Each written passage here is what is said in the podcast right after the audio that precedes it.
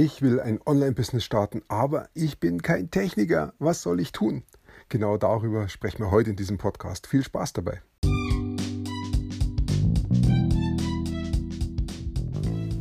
Mein Name ist Peter Martini. Ich bin seit mehr als 30 Jahren selbstständig, die meiste Zeit davon als Techniker. Zukünftig will ich mein Einkommen mit Online-Marketing verdienen. Ich habe viel Geld und Zeit in mich investiert und ich habe schon etliche Erfahrungen gesammelt. Ob ich es schaffe, meine große Investition wieder herauszuholen? Hier in diesem Podcast spreche ich über meine Schwierigkeiten, meine Learnings, meine Erfolge und meine Misserfolge. Abonniere meinen Podcast, um meine nächsten Schritte zu verfolgen.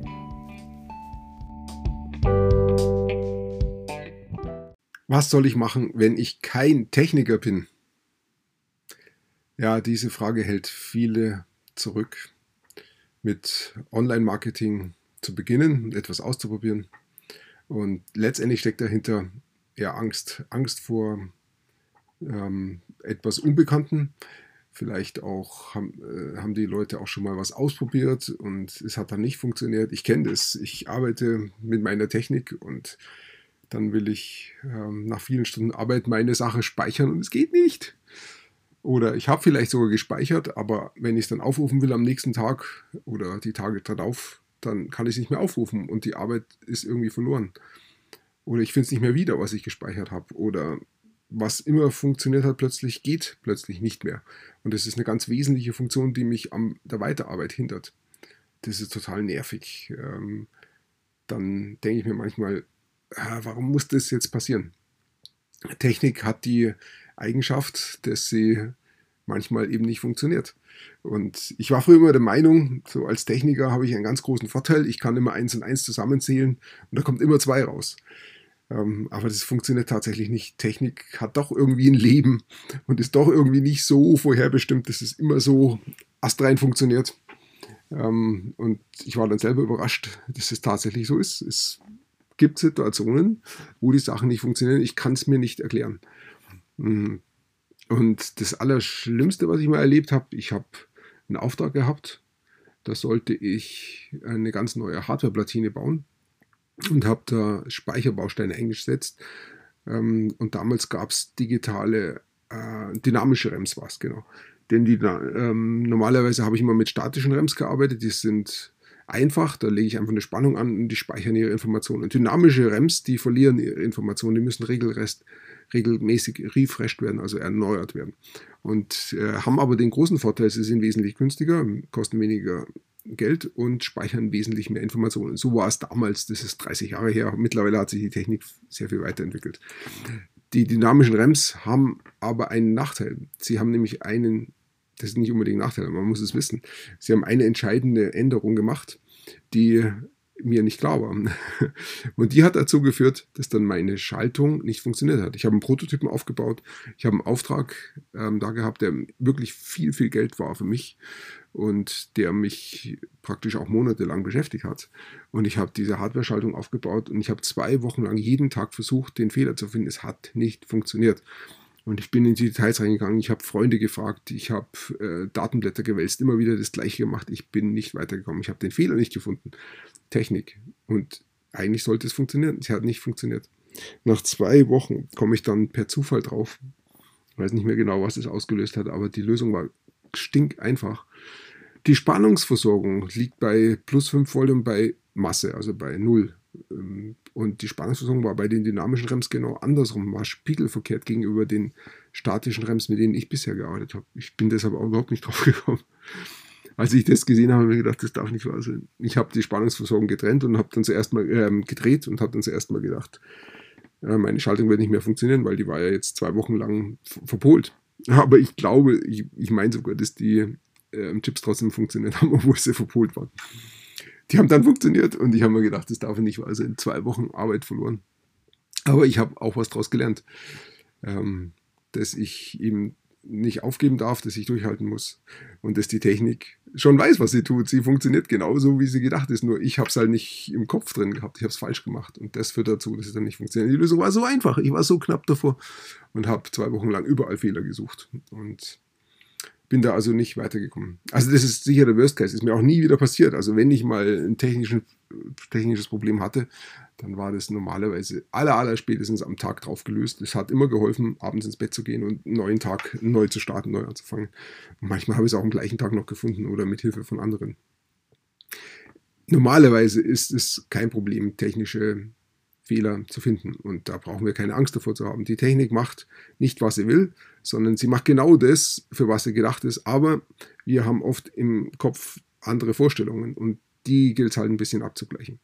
Wenn du heute Webseiten bauen musst, ähm, dann ist es relativ einfach. Es ist ähm, fast schon so wie Word. Wenn du Word bedienen kannst und einen Brief schreiben kannst, dann kannst du auch Webseiten bauen. Es ist letztendlich bloß ein bisschen ähm, hinklicken und ein bisschen Text schreiben und dann ist die Webseite fertig.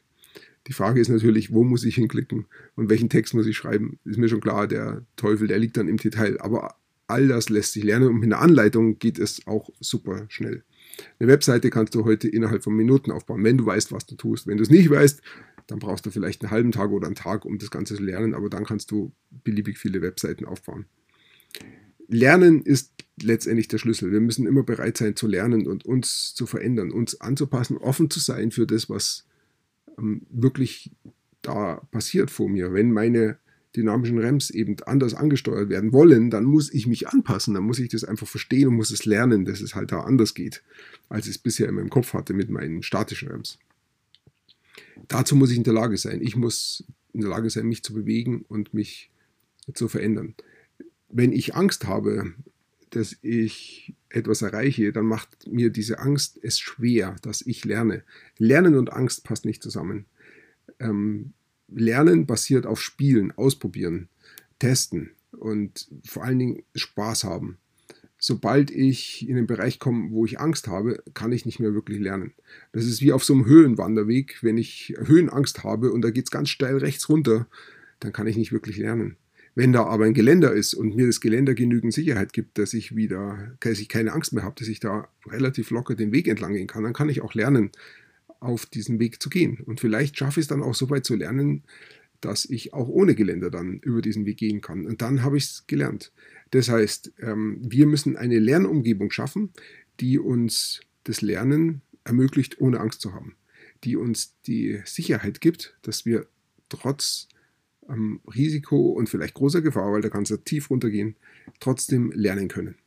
Und das ist heute auf jeden Fall möglich, denn die ganze Technik hat sich sehr viel weiterentwickelt. Und wir brauchen nicht wirklich Angst zu haben, dass etwas überhaupt nie nicht funktioniert, sondern es geht wirklich darum, einfach ein bisschen zu spielen und auszuprobieren. Also, Webseiten zu bauen geht. Ich denke, es ist für jeden machbar. Ich bin letztens wieder jemand begegnet, einer relativ jungen Person, die konnte wirklich nicht mit Office umgehen. Hat mich echt überrascht, dass es das gibt. Ich dachte eigentlich, das ist heute ein Standard. Ähm, dass das wirklich jeder damit kann und vor allen Dingen auch jüngere Personen. Aber es ist tatsächlich so. Ich bin aber auch der Überzeugung, dass auch diese Person das kann, mit einer guten Anleitung und mit dem Willen auch es zu tun. Wenn ich selber mir das Ziel setze, ich will es lernen und es ist ein guter Coach da, der mir das gut beibringt, dann kann ich die Schritte gehen. Also, ich will da die Angst nehmen, einfach damit ein bisschen spielen, dann funktioniert es. Wenn du einen Kurs dazu brauchst, dann sag mir bitte Bescheid und ich schicke dir gerne auch einen Kurs dazu, ähm, wie du dein Online- Business starten kannst. Letztendlich brauchst du nur eine einzige Webseite. Du musst schauen, dass du ähm, Traffic drauf bekommst, also Besucher drauf bekommst. Und ähm, dann sammelst du schon Interessenten. Und wenn du die Interessenten fragst, was sie denn wollen, dann werden sie das auch sagen, was sie haben wollen. Und wenn du ihnen das dann noch gibst, dann kannst du auch genau das verkaufen, was du ihnen geben möchtest. Wichtig ist immer, du musst deine Interessenten verstehen. Also, wenn du interessiert, interessiert bist an diesem Kurs, wie du dein Online-Business startest, dann sag mir Bescheid, schreib hier unter diesem Beitrag, unter dem Video oder unter dem Podcast, schick mir eine Nachricht an support.petermartini.de und ich gebe dir gerne die Infos zu dem Kurs dazu. Ich möchte auf jeden Fall, dass du auch erfolgreich werden kannst und dass du da auch weiterkommst. Ich danke dir fürs Zuhören. Ich wünsche dir einen wunderschönen Tag und bis bald.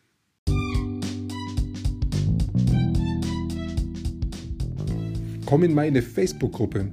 Du findest sie auf Facebook unter Peter Martini Podcast Online Marketing.